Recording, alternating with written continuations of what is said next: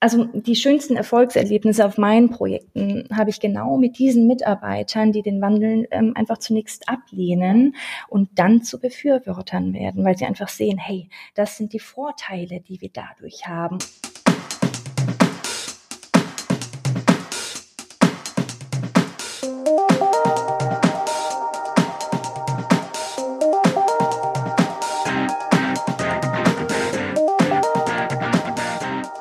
Herzlich willkommen in der Lernkurve, dem Fanblog für Corporate Learning and Communication.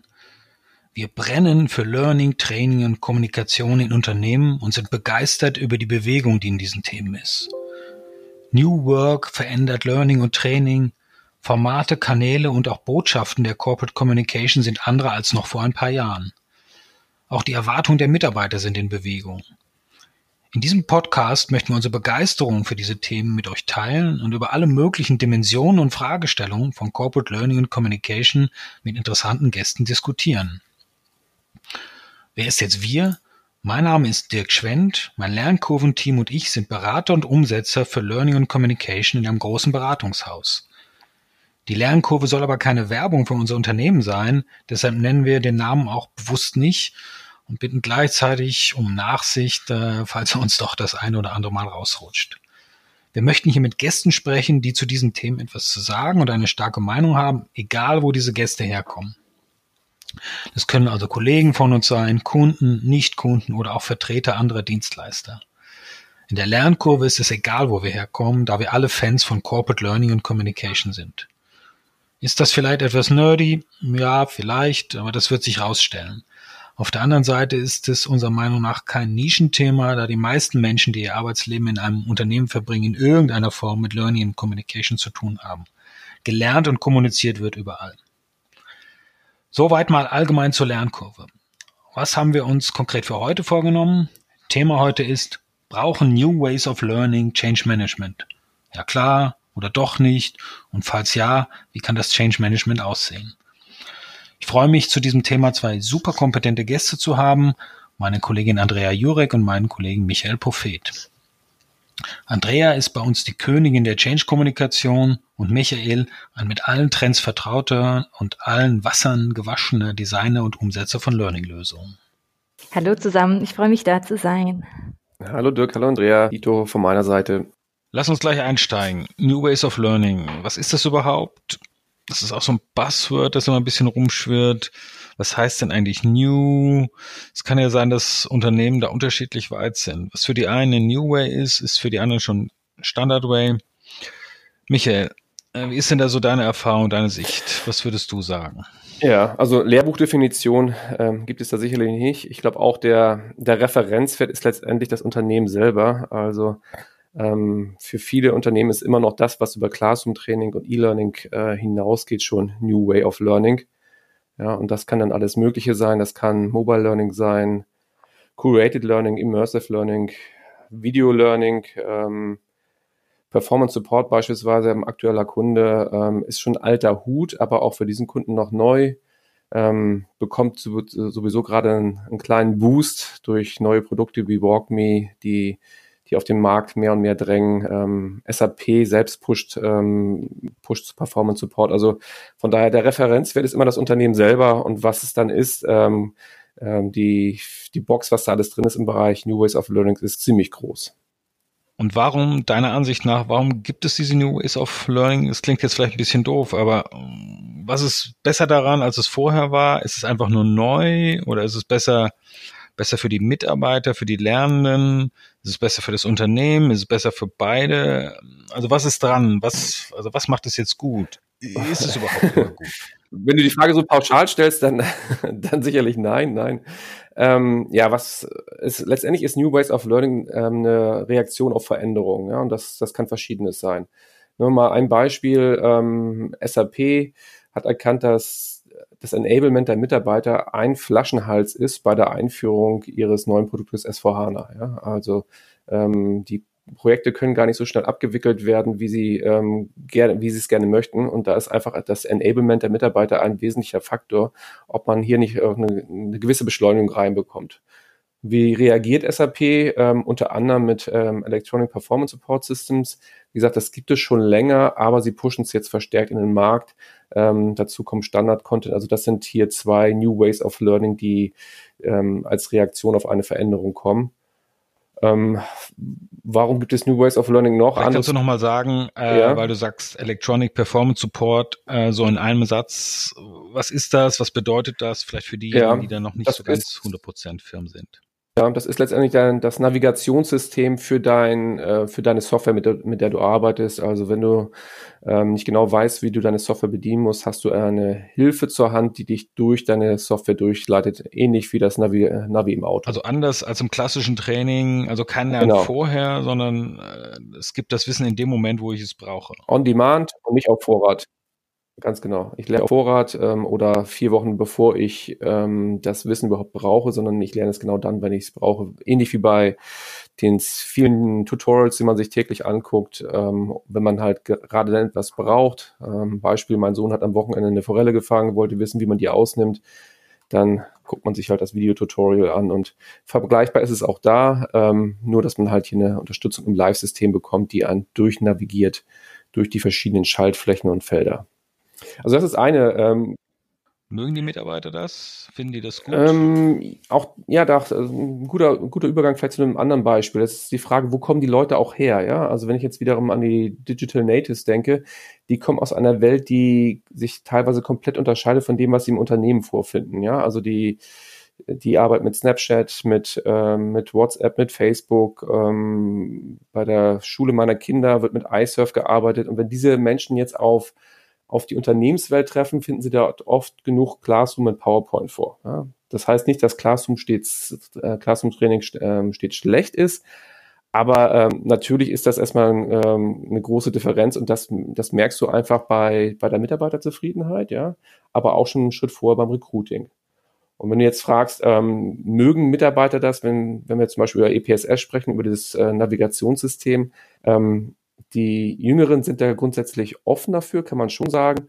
Aber ähm, ist letztendlich, da kommen wir zum Thema Change Management, es ist nur die Frage, wie man es den Leuten erklärt, damit auch die anderen hier äh, den, den Vorteil erkennen. Ja, und wie immer gibt es ja welche, die sind schneller dabei, Early Adapter und es gibt welche, die sagen, ähm, interessiert mich momentan nicht, der alte Weg hat für mich auch funktioniert. Also von daher keine pauschale Antwort darauf, ob die Mitarbeiter das mögen, da sind die Reaktionen doch recht mm, Aber letztlich muss ich ja als Unternehmen versuchen, alle Mitarbeiter mitzunehmen.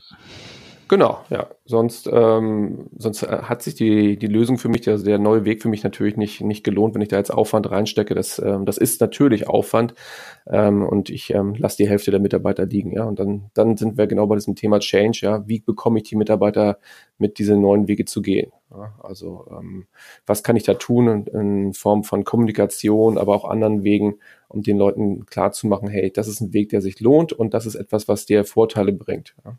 Also das entspricht auch so ein bisschen meiner Erfahrung, dass es da wirklich eine Differenzierung in der Mitarbeiterschaft gibt. Das kann man jetzt gut finden oder nicht, ähm, aber diese Differenzierung hängt tatsächlich auch oft mit dem Alter zu zusammen, äh, nicht nur natürlich, nicht nur, aber es gibt da ältere Semester, gibt natürlich ältere Semester, die sind da super offen. Es gibt genauso die Jüngeren, die nicht so offen sind, aber tendenziell ist es schon so, dass es schwieriger ist, den ich sag mal etablierteren, älteren Mitarbeitern hier ganz neue Arten des Lernens beizubringen. Wo häufig tatsächlich noch eine starke Verbindung und auch der Wunsch nach Klassenraumtraining ganz stark vorhanden ist. Und das ist natürlich genau die Herausforderung, äh, Andrea, dann auch, wie kann man das machen? Äh, ist das jetzt, muss man denen das verkaufen mhm, oder muss man sie mhm. überzeugen? Wahrscheinlich eher letzteres. Was haben Sie, ja. ich meine, was haben die Mitarbeiter letztlich davon äh, und wie kann man das angehen? Ja, also zuerst mal möchte ich da auch hinzufügen, dass aus meiner Sicht, dass es ganz normal ist, dass Mitarbeiter nicht alle gleich offen sind für Neuerungen und ähm, auch ganz unterschiedliche Bedürfnisse äußern. Ähm, der eine möchte auf jeden Fall das neue Lernen ausprobieren, der andere hätte gerne, dass alles so bleibt, wie es ist und äh, schon immer war, wie auch Michael und wie du auch gerade schon gesagt hast. Und ich sehe das auch immer ähm, wieder bei meiner täglichen Arbeit. Also das ist auch immer eine meiner größten täglichen Herausforderungen, dass der eine offener ist für den Wandel und der andere weniger offen.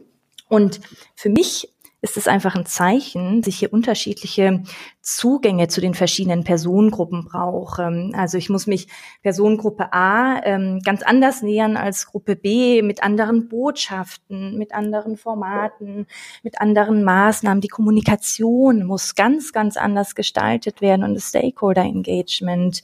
Ähm, ich muss einen ganz anderen Support liefern und ähm, du gerade schon gesagt hast, dir auch sehr viel mehr Überzeugungsarbeit natürlich. Ähm, ja, weil gerade das ist ähm, meiner Meinung nach auch das Spannende an unserer Arbeit, an der täglichen Arbeit. Und es gibt hier sehr, sehr viele Methoden, wie man Mitarbeiter auf dieser Reise mitnimmt durch durch ähm, adäquate Kernbotschaften, durch ähm, viele Formate, äh, die ähm, engagen, sei es durch Videos, ähm, sei es durch das ähm, persönliche Engagement, ähm, All-Hands-Meetings mit, mit Frageforen. Also es gibt hier sehr, sehr viel, was man für die Mitarbeiter machen kann. Frage ist dann, äh, ich sag mal so platt, wie, wie verkaufen wir das den Mitarbeitern? Verkaufen wir das so ein bisschen mit Gewalt oder ist es eher ein Überzeugen? Weil letztlich müssen die ja alle irgendwie, sollten sie im Idealfall ja überzeugt sein, dass es jetzt äh, eine auch für sie gute Sache ist, in anderer Form zu lernen. Also zum Beispiel mit Performance Support, mit Videoformaten. Und was ich äh, oft sehe, das ist ja auch oft so, dass neue, dass es neue Lernformate gibt, die dann auch unternehmensintern gezeigt werden und gefeiert werden. Schaut her, was wir für coole Sachen machen. Und dann gibt's Bilder, wo die jungen Digital Natives zu sehen sind, die mit diesen Formaten unterwegs sind und wo dann vielleicht manch, manche, die da jetzt nicht so affin sind und die dann nicht so eine positive Einstellung haben, sich vielleicht auch denken, naja, nett, dass er hier das so zeigt, aber ich bin nicht begeistert. Ich gehöre nicht dazu. Vielleicht führt das sogar dazu, weiß ich nicht, könnte ja sein, dass diejenigen auch so ein bisschen sich eher noch zurückziehen, so nach dem Motto, naja, ihr feiert hier diese neuen Tools und Formate, aber ich bin nicht dabei. Und das macht es dann vielleicht sogar noch schwieriger, die dann noch abzuholen. Also wie seht ihr das? Ja, also wenn du, wenn du von Feiern sprichst, Dirk, ähm, das hängt ja sicherlich auch wieder ein bisschen mit der Unternehmenskultur zusammen. Ja? Ähm, ich könnte mir auch vorstellen, dass es ein genügend Unternehmen ähm, vielleicht einfach reichen würde, mit einer gewissen Selbstverständlichkeit an diese Einführung zu gehen. Also dass man das, das Neue weniger betont, sondern äh, es einfach macht. Ähm, Beispiel, wenn ein Trainer während einer Classroom-Session zum Beispiel das Performance-Support-System schon nutzt, ja, dann sehen einfach die, die Teilnehmer, dass er das als ganz selbstverständliches Tool nutzt und sind angefixt, ja. Oder dass Führungskräfte oder ich nenne sie jetzt mal äh, Neudeutsch Influencer ähm, die neuen Lernformate annehmen und auch dadurch sind natürlich die Teammitglieder und die, die Kollegen viel offener für so einen Wandel. Also weniger betont, dass das Neue kommt, als ja, es einfach machen und das Ganze mit einer gewissen Selbstverständlichkeit angehen.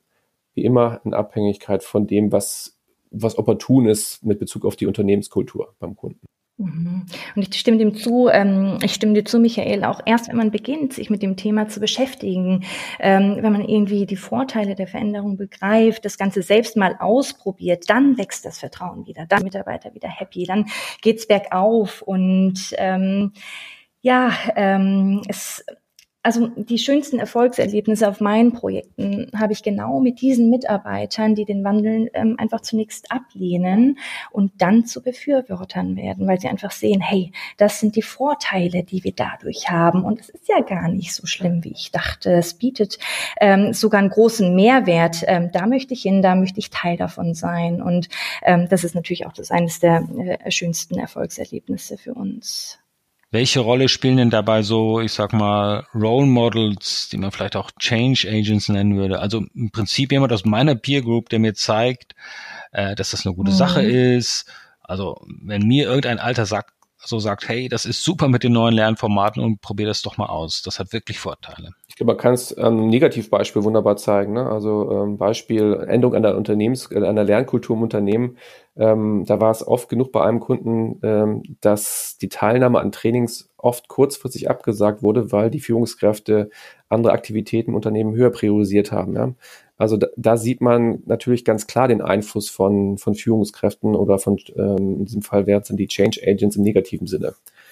Ähm, wenn du es andersrum siehst, wie ich gerade sagte, sobald du weißt, wen du ähm, als Influencer im Unternehmen hast, das können Führungskräfte sein, das können Teammitglieder sein, das können aber auch andere Leute sein, die einfach gut vernetzt sind. Sobald du die erreichst und ähm, die halt auch die Botschaft, ich sage mal, mittragen, ja, dann äh, hast du einen Riesenhebel, um, um die, die, die, deine Kernbotschaften, die Andrea von sagte, auch wirklich durch das Unternehmen zu bringen.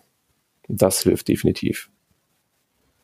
Ja, für mich sind Change Agents einfach ähm, die teilweise wichtigsten Personen bei so einem Wandel oder äh, des Change Managements sind einfach Augen und Ohren in die Community, wie ich es jetzt einfach mal so nenne, sind Vertrauenspersonen äh, für die Teams, aber auch Leute, die einfach sehen, hey, was bewegt denn die Mitarbeiter? Wo liegen denn die Hürden noch und wo müssen wir noch angreifen? Was können denn noch Bottlenecks sein oder was könnte den Wandel hier noch stoppen und wo müssen wir ran? Also ganz, ganz wichtig, das Change Agent Netzwerk für jeden Wandel, ähm, um, um das klingt so ein bisschen ähm, abstrakt, ja, finde ich, ne? so äh, Change äh, Agents, okay, was, was, was machen die, wer, wer ist das? Ähm, ähm, ist aber letztendlich ja auch wieder was ganz Natürliches, ja. Also ähm, wenn man das ins private Umfeld guckt, wie man sich, ähm, wem man sich trifft, mit wem man sich unterhält, da fallen jedem von uns garantiert ein paar Leute ein aus dem, aus dem Umfeld, wo man sagt, hey, wenn ich mich mit demjenigen unterhalte, das ist einfach super spannend, weil der äh, interessante Einsichten hat und ähm, andere Denkanstöße hat. Ähm, das macht, macht Spaß, sich mit dem zu unterhalten und da nehme ich was mit. Ja? Und wenn du die Leute solche, in Anführungszeichen, Influencer identifizierst im Unternehmen und ähm, die mit auf deine Transformationsreise nimmst, ja, dann ist das schon die halbe Miete. Und es müssen auch nicht immer nur Befürworter sein. Es können auch manchmal Kritiker sein. Denn wo kriege ich ehrlicheres Feedback als ähm, von, von diesen Personen? Das mache ich auch manchmal und ähm, das wirkt sehr, sehr gut. Vielleicht noch eine Dimension, die mich immer wieder bewegt. Ähm, wir neigen ja so, ich sag mal, als Learning-Spezialisten ein bisschen dazu, wie in jedem Berufsfeld wahrscheinlich, dass wir das, was wir machen, besonders toll finden. Und so sehe ich das auch bei Kunden. Die Learning-Abteilungen sind zu Recht sehr stolz auf das, was sie machen und auf die Produkte, die sie erstellen, auf neue digitale Formate. Aber häufig ist es ja so, dass es für die Mitarbeiter äh, jetzt nicht gerade das Allertollste ist, überhaupt etwas lernen zu müssen. Weil ja jede Zeit, die sie mit dem Lernen verbringen müssen, ist Zeit, die ihnen fehlt. Ihnen fehlt an ihrer Arbeitszeit, an ihrer Vertriebszeit oder an dem, was sie sonst so machen, so dass es immer irgendwie lästig ist, was lernen zu müssen. Und ich glaube, äh, dass es schwer ist, auch für uns zu akzeptieren, dass nicht alle Menschen freudig auf unsere Produkte warten. Und ich zitiere da jetzt mal einen, einen guten und lieben Kunden von uns, der mal gesagt hat, ähm, also es war so, wir hatten gemeinsam gute und interessante digitale Lernformate produziert und haben das dann einer Art Pilotgruppe von Mitarbeitern gezeigt. Und er sagte, das war so, äh, wie wenn man mit einem Strauß Blumen äh, zu denen kommt und das Erste, äh, was sie machen, ist, sie reißen den Blumen die Köpfe ab und werfen ihm den Strauß wieder hin. Und das nicht, weil das Lernen jetzt irgendwie besonders schlecht war oder unattraktiv. Das, das war gut und wir waren auch gemeinsam super stolz drauf, sondern weil die Mitarbeiter halt alles, was in ihrem ohnehin belasteten Alltag, alles, was da um die Ecke kommt, äh, weil sie dem erstmal kritisch gegenüberstehen. Und die sagen dann, wir wollen hier gar nicht viel Firlefanz, wir wollen es super simpel, gebt uns ganz, ganz einfach und hier einfache Dinge hier zum Durchklicken. Wir wollen nicht links, nicht rechts schauen, nicht äh, exploratives Lernen, gebt uns einfach das, was wir brauchen und das ist es. Also ich glaube, das ist vielleicht auch so ein Punkt, den wir, selbstkritisch ist vielleicht das falsche Wort, aber den wir im Hinterkopf behalten müssen, dass die Mitarbeiter jetzt nicht wie nach den neuesten Gadgets äh, jetzt danach gieren, jetzt super tolle, coole Lernformate zu haben. Ähm, wie ist denn da, wie ist denn da eure Erfahrung oder vielleicht eure Sicht? Ja, oder noch einen Schritt vorher, glaube ich. Ne? Also es muss auch gar nicht an dem, diesem Teil Change sein, sondern ähm, das sind auch super einfache Punkte wie, ähm, habe ich dort die richtigen Mitarbeiter sitzen in der, in der Lernmaßnahme ähm, oder mache ich hier gerade irgendwas falsch? Also das haben wir oft genug bei großen. Du meinst von der Zielgruppe Genau, her. also große ERP-Transformation. Du steckst da äh, Mörderaufwand rein, die ganzen Materialien zu, zu erstellen, egal welches Format jetzt. Und ähm, was passiert dann, dass ähm, jemand aus dem Scheduling-Team die Leute zu den verschiedenen Lernmaßnahmen ähm, mit groben Gießkannenprinzip zuordnet, obwohl du das Ganze rollenbasiert angelegt hast und dann hast du dort ähm, Leute zu bestimmten Lernmaßnahmen zugeordnet, was aber nicht so wirklich passt. Ja, und was kann schlimmer sein, dass ich in, einem, in einer Trainingsmaßnahme bin? Ähm, wie gesagt, egal ob E-Learning oder Classroom-Training oder sonst irgendwas und da sind Inhalte, die für mich null relevant sind. Ja, natürlich, auch wenn es gut gemacht ist, bin ich erstmal sauer, weil hier Zeit verschwendet wird und ich werde diese Lernmaßnahme ähm, als schlecht bewerten, ja? obwohl das Format dazu erstmal überhaupt daran keine Schuld trägt, sondern der Schritt vorher, der gemacht worden ist. Und wenn der nicht richtig gemacht wird, dann ähm, habe ich schon mal das erste Problem. Also auch eigentlich so ein bisschen der Aufruf hier, noch sensibler zu sein, auch auf der Seite der Lernabteilung, hier nicht alle Leute breit beglücken zu wollen, weil das so toll ist, was man produziert hat, sondern sehr punktgenau und eigentlich das Lernende, das zu Lernende, das Training so relevant wie möglich zu machen, auch von der Zuweisung her, von vornherein. Aber das ist ein interessantes Stichwort. Pull oder Push, ähm, denke ich. Das ist ja im Prinzip auch ein Kulturwandel, der stattfindet. Also Pull in dem Sinne oder vielleicht angefangen mit, mit Push. Push ist das klassische Lernen. Ein Mitarbeiter bekommt quasi vorgeschrieben oder vorgelegt, was er lernen soll. Ähm, und die Änderung, die ja so ein bisschen stattfindet, ist hin zu einem Pull-Prinzip. Das heißt, der Mitarbeiter sucht sich die Trainings, die Lernmaßnahmen, die für ihn relevant sind, selbst aus. Und das ist ja auch ein Riesenkulturwandel, der auch nicht für jeden selbstverständlich ist. Wie ist da eure Sicht und Erfahrung? Das ist meiner Wahrnehmung und Erfahrung nach tatsächlich ein großer kultureller Switch, hier die Dinge nicht mehr auf einem Silbertablett serviert zu bekommen, gerade für die eher traditionell orientierten Mitarbeiter, sondern hier jetzt schauen und suchen zu müssen, was ich denn lernen muss. Ja, also Dirk, mir passiert das sehr, sehr oft. Also ich sehe das sehr, sehr oft. Ich sehe, dass die User einfach ihren eigenen Lernpfad kreieren möchten. Die möchten selbst entscheiden, wann sie welche Inhalte ähm, verarbeiten. Also kein Push mehr, wie du sagtest, Pull, kein lineares Lernen, wie ich es jetzt mal nenne, sondern eher das modulare, das selbstbestimmte Lernen. Das passt auch viel einfacher in den Alltag des ähm, Lerners. Und ähm, äh, die Leute sagen, hey, ich muss mir ähm, nicht mehr einen ganzen Kurs äh, ansehen, wenn nur einzelne Module Schule relevant sind. Ähm, ich suche mir einfach die Nuggets raus, die ich brauche, die wichtig für mich sind.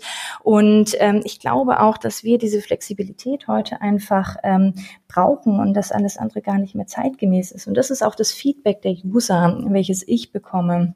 Also also sagen das wirklich alle? Finden das wirklich alle so gut? Auch die alten Säcke? oder Push oder Pull zu gucken. Ja? Also es gibt natürlich so ein paar Sachen, wo ich sage, okay, da, da ist Push einfach wichtig, weil zum Beispiel Compliant-Themen sind, ähm, da muss ich einfach äh, je mit mhm, beglücken. Mhm, aber es gibt auch genügend ja. äh, Bereiche, wo ich sagen kann, hey, machen wir noch das Pull-Prinzip und ich gucke, dass sich die Leute das holen, was sie brauchen, wenn sie es brauchen. Ja? Also wie du es gerade sagtest mit dem Beispiel mit, der, mit den Kollegen, wo man halt die versucht zu beglücken mit einem neuen Formaten. Aber die Frage mhm. ist, waren die Inhalte für sie relevant oder nicht? Ja, war das Format für sie relevant oder, oder eben nicht? Mhm. Ja, genauso auch den Ort, Michael zum Beispiel. Ähm, Leute entscheiden, wo ich das Lernvideo zum Beispiel ansehe. Am Arbeitsplatz, will ich das zu Hause machen? Will ich das in der S-Bahn auf meinem Heimweg irgendwie über PC, Tablet oder vielleicht auch on the go, einfach mit Mobile Learning? Ne? Das kommt jetzt immer, immer stärker. Also in Summe viel, viel Information für die Mitarbeiter ist notwendig und auch Überzeugungsarbeit auf verschiedene Arten und Weisen, auf verschiedenen Wegen. Ist das so, ist das so richtig zusammengefasst? Klingt vielleicht ein bisschen lapidar, aber das scheint mir genau die Quintessenz zu sein. Wie seht ihr das? Sehr unterschiedlich, ne? Sehr unter, also ich, es geht teilweise noch weiter, dass die Leute sich auch nicht nur die Inhalte selber suchen, sondern auch die Formate. Ähm, guckst du auf einen, einen Medizinproduktehersteller, der da sind die Außen mit der Dienstmitarbeiter unterwegs und brauchen natürlich Informationen, wie sie Probleme lösen können an den Produkten im Service. Und ähm, was machen die? Die haben halt eine eigene WhatsApp-Gruppe aufgemacht, ja, um sich gegenseitig aufzuschlauen, während sie draußen sind. Das ist natürlich nicht im Sinne des, äh, des der Firma selbst gewesen, dass die sich über WhatsApp organisieren, aber ja, ich sag mal so, teilweise sucht sich das Leben seine eigenen Wege und ähm, sie haben sich halt selbst so organisiert. Genau, das sehe ich auch so. Und ganz wichtig ist, ich möchte hier noch ein Schlagwort mit reinbringen, dieser Human-Centered Change Approach. Der Mitarbeiter steht im Fokus. Was sind die Bedürfnisse dieser Person? Ne? Und darauf einzugehen. Das ist so eine, also eine neue Art von Change Management, die sehr, sehr wirksam ist, denn, denn die Mitarbeiter haben plötzlich das Gefühl, hey, da kümmert sich jemand um uns und, und meine Meinung zählt und ähm, ich bin wichtig und ähm, das trägt dann auch Früchte. Also da gibt es sehr, sehr schöne Methoden und Maßnahmen, die man hier anwenden kann, mit Fokus auf die jeweiligen Bedürfnisse des einzelnen Mitarbeiters. Das ist dann wieder noch ein Thema, was reinspielt im Bereich äh, Mitbestimmung und Betriebsrat. Ja, ähm, das ist nicht ganz einfach zu lösen. Aber auch hier, äh, wenn wir verschiedene Formate anbieten, also einen und denselben Inhalt über äh, responsive Design, also über verschiedene Formate anbieten, ohne dass ich denselben Inhalt neu und neu generieren muss, dann kann ich das vielleicht auch diesen Kulturwandel eher hinbekommen und den Leuten zeigen, hey, das in Abhängigkeit von eurer Situation, wo ihr gerade seid, könnt ihr auf Format A, B oder C zurückgreifen und das Wissen dann möglichst klein granularisiert, sodass ihr wirklich nur das abrufen müsst, was ihr gerade braucht. Nicht lernen auf Vorrat, sondern lernen dann, wann ihr es braucht. Funktioniert natürlich nicht immer. Ja? Also wenn ich jetzt gerade denke, wenn Tausende von Mitarbeitern ähm, punktgenau ein neues System lernen müssen, dann äh, ja, wird man mit diesem Weg nicht allein das Ziel erreichen. Aber ähm, es wird auf jeden Fall ein Support dabei sein. Ja, richtig. Ja, richtig. Es ist dann nochmal der Fokus ist nochmal sehr viel stärker auf den Mitarbeiter, ja. Was ja eigentlich ja. fast noch eine Selbstverständlichkeit klingt oder eigentlich eine Selbstverständlichkeit sein sollte, dass sich um die Bedürfnisse äh, der Mitarbeiter gekümmert wird. Spannend. Gut. Äh, ich glaube, so haben wir jetzt nochmal diverse Aspekte beleuchtet, diverse Punkte hier aufgezeigt. Vielen Dank für, äh, vielen Dank euch für eure Erfahrungen und Einblicke. Ich würde sagen, lasst uns das für diese Folge mal beschließen hier. Wir werden sicherlich einzelne Aspekte auch in den kommenden Folgen der Lernkurve immer mal wieder aufgreifen. Wie gesagt, vielen Dank Andrea, vielen Dank Michael, vielen Dank euch fürs Zuhören. Bis zum nächsten Mal. Dankeschön. Ciao. Sehr gerne. Tschüss. Tschüss.